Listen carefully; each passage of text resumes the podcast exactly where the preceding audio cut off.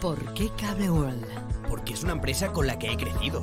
Mi madre es Cable World, como también lo fue mi abuelo, desde hace 35 años. Son de aquí y siempre nos ha dado esa confianza y tecnología que hemos necesitado.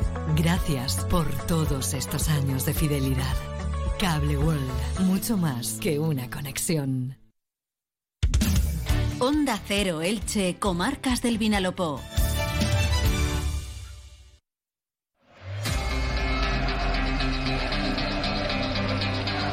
Deportes en Onda Cero Elche, con Monserrate Hernández. ¿Qué tal? Un saludo, muy buenas tardes. Llegamos a la 1 y 20 y en la sintonía del 102.0 de la frecuencia modulada comenzamos con Radio Estadio Elche. El propietario del Elche Club de Fútbol, Cristian Bragarnik, ha vuelto a regresar a Argentina. Lo hizo el pasado domingo tras presenciar en directo el encuentro del Elche Licitano ante el Atlético Levante. Se espera su regreso para el duelo frente al Fútbol Club Barcelona. Hoy martes la plantilla volverá a los entrenamientos a partir de las cinco y media puerta cerrada en el Estadio Martínez Valero, con la mente puesta ya en el duelo del próximo domingo en San Sebastián frente a la Real Sociedad. Hoy hablaremos con el entrenador del Club Balomano Elche, Juan Pedro Espinosa, para que nos hable de ese muchacho fallecido el pasado domingo a la edad de 21 años y que fue canterano del equipo ilicitano. Su funeral tendrá lugar esta tarde a partir de las 6 de la tarde en el tanatorio de Carrús. Media hora antes, en la plaza de Baix del Ayuntamiento de Elche, se van a guardar cinco minutos de silencio en su memoria. Y como cada día con Felipe Canals daremos un vistazo a la página polieportiva. Comenzamos. Entra en la nueva era de las energías renovables y del autoconsumo con la mayor garantía. En Electrofret ofrecemos un servicio integral llave en mano para la instalación de tus paneles solares, el estudio de viabilidad, asesoramiento, legalización y tramitación de las subvenciones vigentes. Empieza a generar y consumir tu propia energía con la garantía de Electrofret y sus 20 años en el sector. Infórmate en el teléfono 965 681 540 o en electrofret.com. Como cada día saludamos en primer lugar a nuestro compañero Felipe Canals. Felipe, buenas tardes. ¿Qué tal, Monserrate? Muy buenas. Bueno, pues vamos a comenzar hablando de esa noticia que publicamos hace escasos minutos a través de nuestra página web en onda0.es barra Elche. El propietario del Elche Club de Fútbol, Cristian Bragarnik, ha vuelto a Argentina para regresar junto a su familia y atender desde allí su amplia trayectoria y agenda profesional. El dueño del Elche estuvo presente el pasado sábado en el encuentro ante el Real Valladolid en el Estadio Martínez Valero, donde, entre otras cosas presenció el empate de su equipo ante el conjunto pucelano y también minutos antes del partido le entregaba una placa como homenaje y reconocimiento al técnico del Valladolid y ex del Elche José Rojo Pacheta. Al día siguiente, tras presenciar el partido del filial, el licitano ante el Atlético Levante emprendió viaje con destino a Buenos Aires. Cabe recordar que Cristian Bragarni volvió a España hace justo un mes a mediados de febrero. Lo hizo por primera vez para estar en el estadio Santiago Bernabéu y ver en directo in situ el duelo ante el Real Madrid y estar en el palco junto con Florentino Pérez y desde entonces para trabajar in situ con diferentes asuntos relacionados con el Elche, entre ellos conocer la situación del vestuario, conocer también en persona a Pablo Machín, continuar también con los trámites del proyecto de la futura ciudad deportiva en el antiguo Camino de Castilla y también suspender la actividad del mercadillo del Martínez Valero, un tema que va a terminar en los tribunales. Ahora Cristian Bragarnik estará lejos de Elche hasta que termine el mes de marzo, puesto que el sábado 1 de abril a las 9 de la noche en el feudo franjiverde se disputará el encuentro ante el Fútbol Club Barcelona. Cristian Bragarnik estará en el palco también en ese partido porque además de ser propietario del Elche, es un fanático del fútbol y este tipo de encuentros siempre quiere presenciarlos. Cabe recordar que Bragarnik, por temas tributarios, tiene que estar como máximo 183 días en España. Si está esa cantidad de días, tiene que tributar en nuestro país y los impuestos parece ser que son bastante más elevados que en su residencia. De momento, en los dos primeros meses y medio de este año 2023, ha estado unos 30 días en Elche y el resto ha estado en el extranjero. Ahora estará dos semanas más en su país y a partir del mes de abril regresará a tierras ilicitanas hasta que el futuro deportivo en la liga no se aclare y también hasta que ya se inicie el proyecto de la próxima temporada. Felipe, eso en lo que afecta a la propiedad, Cristian Bragarnik de nuevo en su país, en Argentina. Por otra parte, el Elche ya ha puesto, entre otras cosas, a la venta las localidades para la afición visitante en el duelo del próximo domingo. Sí, ha recibido 231 entradas del eh, Club Donostiarra para vender entre los aficionados franjiverdes a un precio de 30 euros. No se organiza eh, viaje, pero bueno, a la venta esas 231 eh, entradas desde esta tarde para aquel aficionado, para aquel seguidor del Elche que quiera acompañar al equipo de Pablo Machín en su duelo del domingo en San Sebastián. Por cierto, Monserrat, un Pablo Machín al que ayer se pudo ver también en Montilivi, en Girona, aprovechando que el Elche tenía jornada de descanso y que vuelve hoy al trabajo, pues viendo a uno de sus ex equipos, el Girona, que jugaba y cerraba la jornada contra el Atlético de Madrid con derrota por cero goles a uno, entre otras cosas.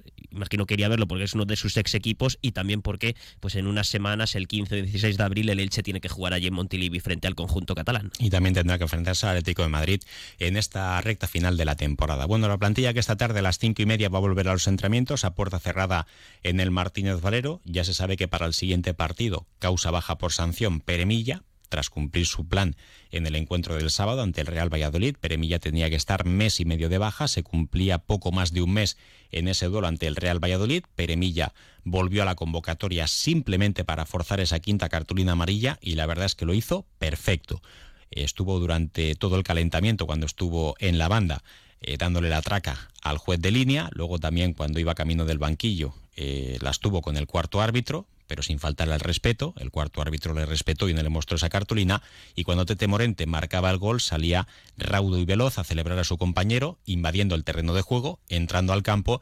El árbitro le tomó la matrícula y le mostró esa cartulina amarilla. Por tanto, Peremilla forzó la quinta amarilla y se perderá por sanción el duelo ante la Real Sociedad. Aprovechará esta semana y la siguiente, en la que hay parón debido a los compromisos internacionales de las selecciones de fútbol, para ya volver al 100% en el duelo ante el Fútbol Club Barcelona. De esta manera, lo hará limpio y sin ninguna cartulina. Por tanto, afrontará las 12 últimas jornadas sin riesgo de sanción y, por tanto, sin tener que perderse ningún partido.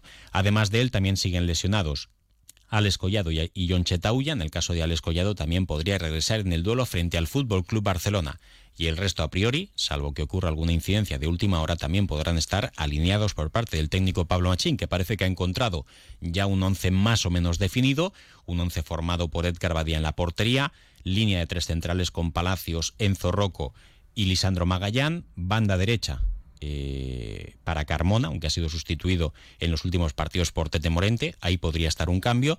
El otro en el carril izquierdo está siendo para Cler. Lautaro el otro día como revulsivo lo hizo muy bien. En el centro del campo con Omar Mascarey, Gerard Gumbau y Fidel Chávez. Y arriba como delanteros Lucas Boyé y Randy Enteca. Randy Enteca el otro día por pelea, pero Ezequiel Ponce, aunque tampoco está marcando muchos goles, sí que está ofreciendo algo más de fútbol. Una y 26 minutos, hacemos una, pausa, una pausa y entrevistamos al entrenador del Club Balonmano Elche, Juan Pedro Espinosa.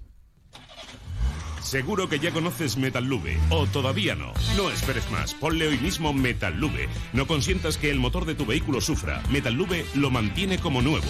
Menos temperatura, menos ruidos, menos consumo de aceite y de gasolina. Y recuerda, Metallube evita el desgaste por el roce, solo una vez cada 100.000 kilómetros. Paco Martín os lo garantiza. Pídelo en tiendas y talleres especializados o en la web metallube.es. Y Elche sigue conmocionada después del trágico suceso que acontecía el pasado domingo en la línea de meta de la media maratón Ciudad de Elche. Esta tarde a las cinco y media hay convocados cinco minutos de silencio en la Plaza de Baix, en el Ayuntamiento de Elche, donde se van a dar cita los ciudadanos que quieren recordar a la memoria de Fernando Ayala y sobre todo también habrá muchos amigos que conoció en el Club Balonmano Elche. Allí estuvo hasta la edad cadete y entre los entrenadores que tuvo se encuentra Juan Pedro Espinosa. Juan Pedro, bienvenido, buenas tardes. Hola, Monserrate, buenas tardes. Bueno, pues ¿cómo recuerdas a Fernando Ayala como deportista en el Club Balomano Elche? Pues mira, el recuerdo que tengo es de, un chaval entregadísimo con la actividad y por hacer una característica un poco particular en concreto de, de, Ferbu era que si le decías, bueno, de esto, en este ejercicio hacemos 10, 10 repeticiones, de abdominales 15, de flexiones 15. Él te hacía 12, te hacía 18 y te hacía 20. O sea, su entrega con el grupo y con la actividad era, absoluta, absoluta. Es una pregunta retórica, pero me gustaría saber en el seno del Club Balomano Elche cómo cayó ese jarro de agua fría, el conocimiento ayer de la identidad de Fernando Ayala. Pues la verdad es que te he de decirte que yo yo me enteré, bueno, me, lo dijiste tú, yo estuve, fíjate que estuve en la carrera y felicité, felicité al concejal por por la excelente por la excelente, bueno, por lo que vi eh, de la organización y, y todo a última hora y él me puso una cara y me dijo, no, esto no ha estado bien, esto no ha estado bien, se nos ha, fallecido un, deportista. Y con eso me fui para casa y ayer a, última hora me enteré de que, de que era nuestro Facebook que había, el que había fallecido, o sea que todo muy triste y muy, muy, muy triste todo. Mm. Juan Pedro, ¿de qué generación formaba parte? Bueno, esta es una de una de las generaciones eh, muy de las muy importantes del club, de los que han jugado fases finales de Campeonato de España juvenil, que son son muy pocas. Este, bueno, en el equipo senior masculino está Juanan en estos momentos, gente que ha compartido tiempo con él, Juanan, eh, Juanan Espinosa, está eh, Quique Quique Gil, está Adrián Navarro, los hermanos Saura, que uno de ellos está jugando y el otro está, está jugando en Agustinos, el propio Charlie, que lo tenemos jugando en División de Honor, eh, bueno, Tomás, que también está jugando en el Elche, un grupo muy amplio y de mucho nivel en, en, esa época. El propio Luis Jover, el portero, también es de esta, de esta generación. Hmm. Juan Pedro, ya la última. Esta tarde supongo que una amplia representación de la familia del Club Balonmano Elche estaréis presentes ahí en esos cinco minutos de silencio y posteriormente a las seis tendrá lugar el funeral en el tanatorio de Carrus. Claro, claro, en el tanatorio, sí. Ayer me, me, esta mañana he ido al trabajo y me comentaban que fueron un grupo de militares con el uniforme, bueno, claro, de, con el uniforme militar allí, eh, gente con uniforme llorando allí en la, en la puerta del tanatorio, me comentaban. Y nada, esta tarde iremos allí y iremos pues seguro que mucha gente del balonmano y desde luego mucha gente porque Ferbu tenía muchos amigos en el club balonmano Elche, a pesar de, de que hacía ya de que él estuvo hasta la edad cadete, ya se centró en los estudios y, y bueno, supongo que ya preparando la, la, formación para, para ingresar en, la Academia Militar y bueno, pues ahí estaremos. Juan Pedro Espinosa, entrenador del Club Balonmano Elche, muchísimas gracias por atendernos estos momentos complicados, muy amable. Gracias, Monserrate. Venga, gracias, hasta luego. Bueno, pues una noticia que ha conmocionado al deporte ilicitano como ya decíamos ayer también, a todos los organizadores de la media maratón Ciudad de Elche, que se organizó a grandes rasgos con éxito, pero que al final se ha visto totalmente ensombrecida por esta dramática noticia. Y bueno, pues esta tarde, como decíamos, tendrá lugar eh, la despedida a Fernando Ayala, Ferbu, deportista, militar, ilicitano descanse en paz y mandar pues ese sentido, eh, recuerdo y apoyo para todos los familiares y sus seres queridos. 1 y, 39, 1 y 31 minutos, una pausa y continuamos con página polideportiva. Adelántate al subidón de primavera. Hyundai Days en Autofima. Descuentos de hasta 10.500 euros para vehículos nuevos de gerencia y kilómetro cero, con entrega inmediata y la mejor tasación de tu vehículo. Pide tu cita en los Hyundai Days. Autofima, Premio Nacional al Mejor Concesionario Hyundai 2022. Y hablando del Club Balonmano Elche, el Atic Go, el equipo femenino que juega mañana a partir de las 8 en el pabellón Esperanza Lag, una nueva jornada de la Liga Guerra Iberdrola, en esta ocasión ante el Granollers. Felipe, ¿a qué se debe que el partido se juegue entre semana? Bueno, porque hay que recordar que este domingo, eh, Día del Padre, a las 12 del mediodía, el Club Balonmano Elche jugará las semifinales de la European Cup, el partido de ida contra el Mecali Atlético Guardés. Por tanto, le vienen eh, semanas bastante cargadas de partidos con esas dos competiciones al equipo de Joaquín Rocamora. Mañana, como decía, Monserrate contra Granollers en Liga, el domingo es encuentro de ida ante el Guardés y la semana que viene, miércoles también, Liga, jornada intersemanal en tierras gallegas, eh, en este caso contra Porriño y sin abandonar tierras gallegas, tres días después, el sábado, el encuentro de vuelta en Aguarda contra el Mecali Atlético Guardés de esas semifinales de la European Cup, en la que el conjunto licitano pues, busca hacer historia y meterse en la final de, la competición. Felipe, ¿tenemos confirmación de que la plantilla se vaya a quedar la semana que viene en Galicia? Todavía no se tiene esa confirmación, pero bueno, eh, lógicamente se lo están planteando porque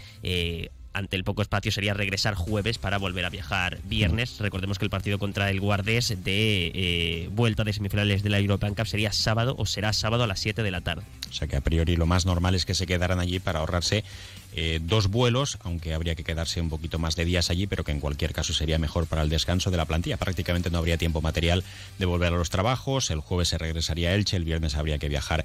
En definitiva, casi con seguridad la plantilla se va a quedar allí. Por otra parte, en natación, ¿qué tenemos? En natación hay que destacar que este pasado fin de semana en Edimburgo estuvo representando a la selección española la eldense Alba Herrero, eh, que se clasificó además para disputar dos finales B de ese campeonato de ese meeting de Edimburgo. En los 400 libre el aldense fue duodécima, marcó un tiempo de 4 minutos 20, 20 segundos y, y 3 milésimas y en la de los 200 libre fue décimo cuarta. Y también destacar una buena noticia y es que en Gijón se celebró el Nacional de Invierno eh, infantil y el equipo mm, femenino del Club Natación Tenis Elche fue tercero de España. El equipo mm, dirigido por eh, Fran Amat estuvo eh, representado por cuatro chicas, Carmen Villoldo, Paula Francés, Gisela Martín y Olivia Guillermo, y por dos chicos, Daniel Calavia y Víctor Nikolov. Gracias Felipe. Simplemente para terminar, recordar que este próximo domingo comienza la temporada cadete de ciclismo en carretera, muy cerquita de aquí, en Benejama, al lado de Villena con la presencia de los dos equipos de las comarcas del Vinalopó. Por un lado, el Club Ciclista Sax, Saxun y también la Unión Ciclista Ilicitana STEC Picolinos.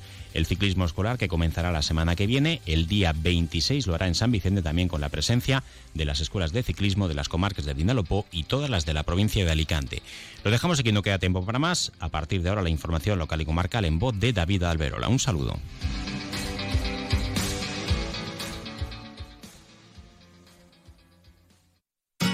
Comercial Persianera. Puertas, tableros, parquets, cocinas y bricolaje